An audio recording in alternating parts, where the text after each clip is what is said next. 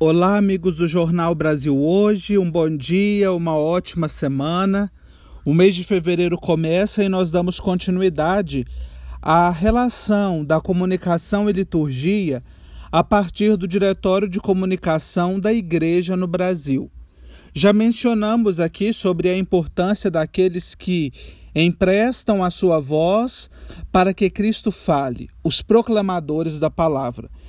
E hoje, a partir dos parágrafos 87 e 88, vamos aprofundar um pouco mais este ministério tão importante, que tão bem serve à liturgia e tão necessário é à comunicação.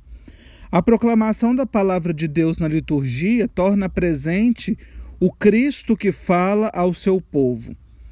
Ela faz com que a Assembleia, ao ouvir a palavra, Viva uma profunda experiência do mistério de Deus e converta essa mesma palavra em um acontecimento novo, com nova interpretação e eficácia. É o que nos mostra o diretório no parágrafo 87. Por isso é tão importante que aquele que proclama a palavra procure conhecer e vivenciar o texto bíblico a ser proclamado e tenha uma postura digna perante o livro sagrado e a Assembleia. Não é meramente um leitor. Especialmente neste tempo, este tempo de pandemia que já estamos vivendo há quase um ano, e que em muitas comunidades as celebrações acontecem com a presença reduzida dos fiéis, e muitas pessoas acompanham por meio das transmissões radiofônicas, televisivas e também por meio das redes sociais, faz-se mais necessário ainda uma bela proclamação da palavra.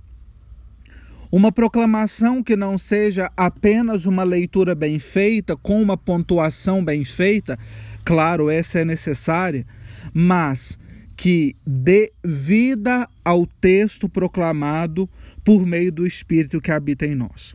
Portanto, cada leitor, proclamador da palavra, ao iniciar este ministério, deve pedir ao Espírito Santo que lhe conceda os dons necessários, lhe conceda a luz para que possa dignamente proclamar e tornar assim a palavra do Senhor conhecida.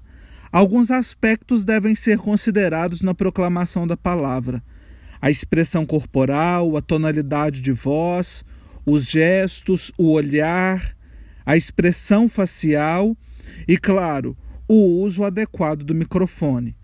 É o conjunto de todos esses fatores que dará vida a uma boa proclamação da palavra.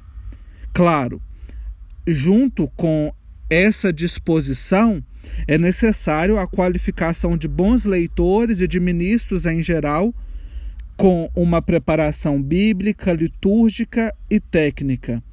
Assim, cada um de nós vamos tomando intimidade com a palavra. Por isso, na sua comunidade, na sua paróquia, procure fomentar a formação dos leitores, para que sejam de verdade bons proclamadores da palavra.